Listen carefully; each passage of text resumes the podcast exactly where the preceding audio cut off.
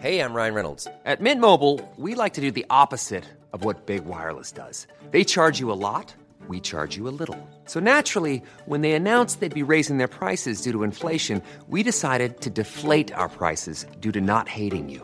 That's right. We're cutting the price of Mint Unlimited from $30 a month to just $15 a month. Give it a try at mintmobile.com slash switch. $45 upfront for three months plus taxes and fees. Promo rate for new customers for limited time. Unlimited more than 40 gigabytes per month. Slows. Full terms at mintmobile.com.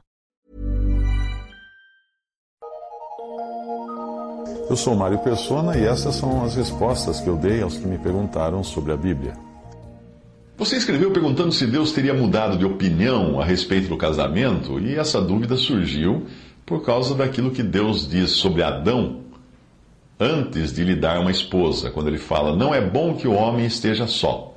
E depois Paulo diz na sua epístola sobre a conveniência de ser solteiro. A aparente contradição surge quando nós não entendemos as diferentes maneiras de Deus lidar com o homem ao longo dos séculos. Quando Deus criou Adão, ele criou um homem da terra para viver na terra. A terra era o lugar de Adão, portanto, ele foi preparado para viver sempre na terra. Por isso, Deus lhe deu uma companheira, dizendo que não seria bom que Adão, que significa homem, vivesse só. Adão caiu. Com a queda veio a primeira crise conjugal. Ao ser questionado por Deus, Adão culpou a esposa que Deus lhe dera. Ou seja, de uma só tacada, ele também culpou a mulher e Deus, de quem Adão recebeu a esposa. Ele culpou a, a mulher que tu me deste, né? Aí começou já o primeiro problema entre o casal. O resto da história você conhece, de como eles foram expulsos do paraíso, etc. Aquilo que era para ter sido uma vida feliz a dois, também acabou deteriorado pelo pecado, como tudo mais na criação. Mesmo assim, Deus não mudou de opinião em relação ao matrimônio que permanece até os nossos dias. Durante o tempo em que Deus tratou com o seu povo terreno, Israel, o matrimônio também foi grandemente exaltado, e o homem que possuía uma mulher e muitos filhos era tido como abençoado. Uma esposa estéril era sinal de desgraça para um israelita eh, e para o casal israelita. Mas quando nós chegamos nos evangelhos, nós vemos que o nosso Senhor era solteiro. Porém, ele estava nessa condição porque aguardava pela noiva que lhe seria preparada. 2 Coríntios 11, 2: Porque estou zeloso de vós com zelo de Deus, porque vos tenho preparado para vos apresentar como uma virgem pura a um marido, a saber, a Cristo.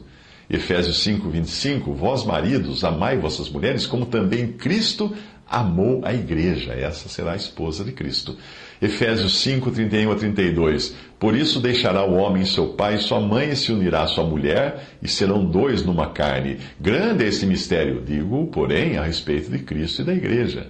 Apocalipse 19, 7. Regozijemo-nos e alegremo-nos, e demos-lhe demos glória, porque vindas são as bodas do Cordeiro, e já sua esposa se aprontou. Apocalipse 21, 2. E eu, João, vi a santa cidade, a nova Jerusalém, que de Deus descia do céu, adereçada como uma esposa ataviada para o seu marido. Mas em um determinado momento, o Senhor louva, o Senhor Jesus louva o eunuco. Ele está falando do celibato uh, aquele que decide ser eunuco ou celibatário por causa do reino dos céus, em Mateus 19, 12.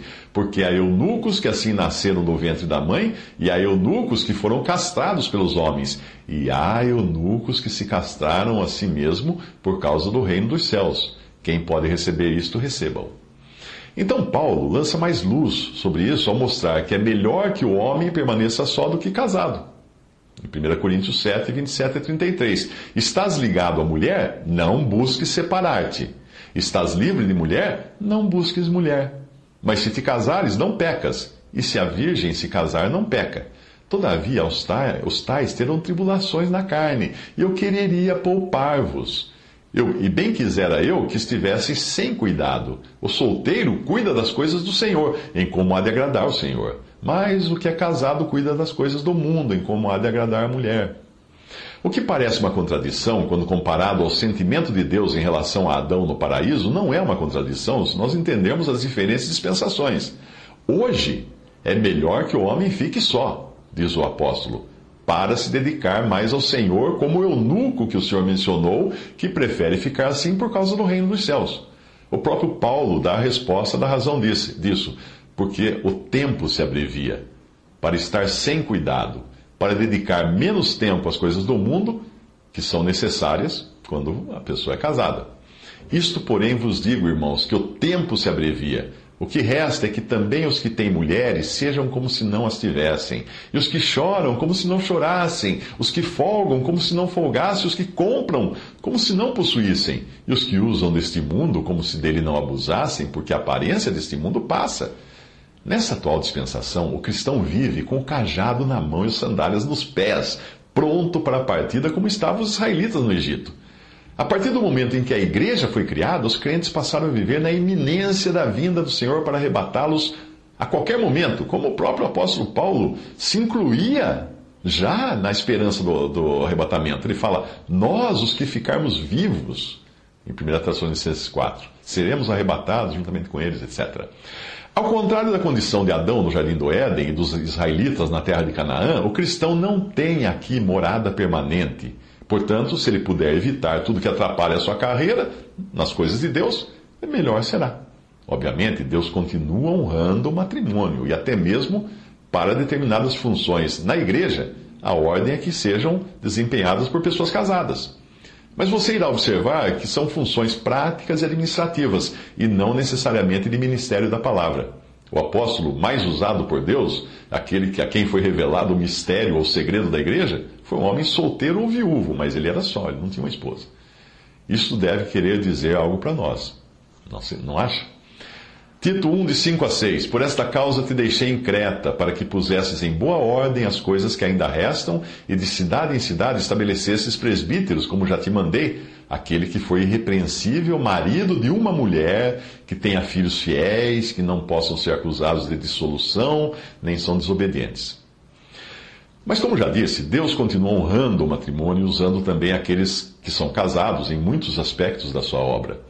Aí entra a continuação da demonstração de Paulo, que torna também os casados a se dedicarem ao Senhor. O que resta é que também os que têm mulheres sejam como se não as tivessem e os que choram como se não chorassem, os que folgam como se não folgassem, os que compram como se não possuíssem, os que usam deste mundo como se dele não abusassem, porque a aparência deste mundo passa, os que choram como se não chorassem, etc. Ah, se alguém pretende não se casar para aproveitar a vida de solteiro, não é isso que o Paulo está falando, não é disso. Ele está falando de abrir mão de um privilégio, que é casar e ter uma família, para se dedicar a outro privilégio, que é de ter mais tempo para a obra de Deus. Portanto, não existe contradição entre o que Deus disse em Gênesis e o que Paulo diz na epístola dele. O que Deus pensa do matrimônio continua valendo, apesar de hoje o pecado ter também causado um grande dano nessa parte. Mas, em virtude da urgência e do pouco tempo que falta para o Senhor voltar, é preferível que aquele que tem por objetivo dedicar-se com mais energia ao Senhor possa fazê-lo sem os empecilhos normais de uma família. Todavia, isto não tem nada a ver com a proibição do casamento ou celibato obrigatório do catolicismo, nada disso. Porque isso é claramente condenado pelo próprio apóstolo Paulo na sua epístola a Timóteo, capítulo 4, eh, versículo 1 a 3, a primeira epístola. Mas o Espírito expressamente diz que nos últimos tempos apostatarão ou desviarão alguns da fé, dando ouvidos a espíritos enganadores e a doutrinas de demônios, pela, pela hipocrisia de homens que falam mentiras tendo cauterizado a sua própria consciência, proibindo o casamento e ordenando a abstinência dos alimentos que Deus criou para os fiéis e para os que conhecem a verdade, a fim de usarem deles com ações de graças.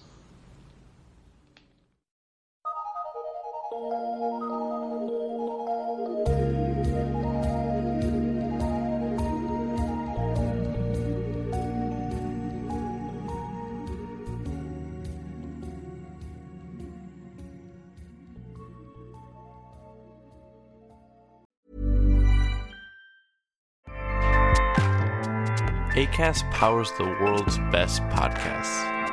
Here's a show that we recommend. The Real Housewives is a guilty pleasure for most, but if you're looking to not feel guilty about that pleasure, tune in to Everything Iconic with me, Danny Pellegrino, where I break down all the messy moments and behind the scenes antics of Bravo's popular franchise. And on Everything Iconic, I also interview celebrity guests like Kelly Ripa, Kiki Palmer, Drew Barrymore, Cameron Diaz, and more about their guilty pleasures, their past work, and so much more. So if you're pop culture obsessed and find yourself watching way too much reality TV like me, tune in to Everything Iconic with Danny Pellegrino wherever you listen to podcasts. ACAST helps creators launch, grow, and monetize their podcasts everywhere. ACAST.com.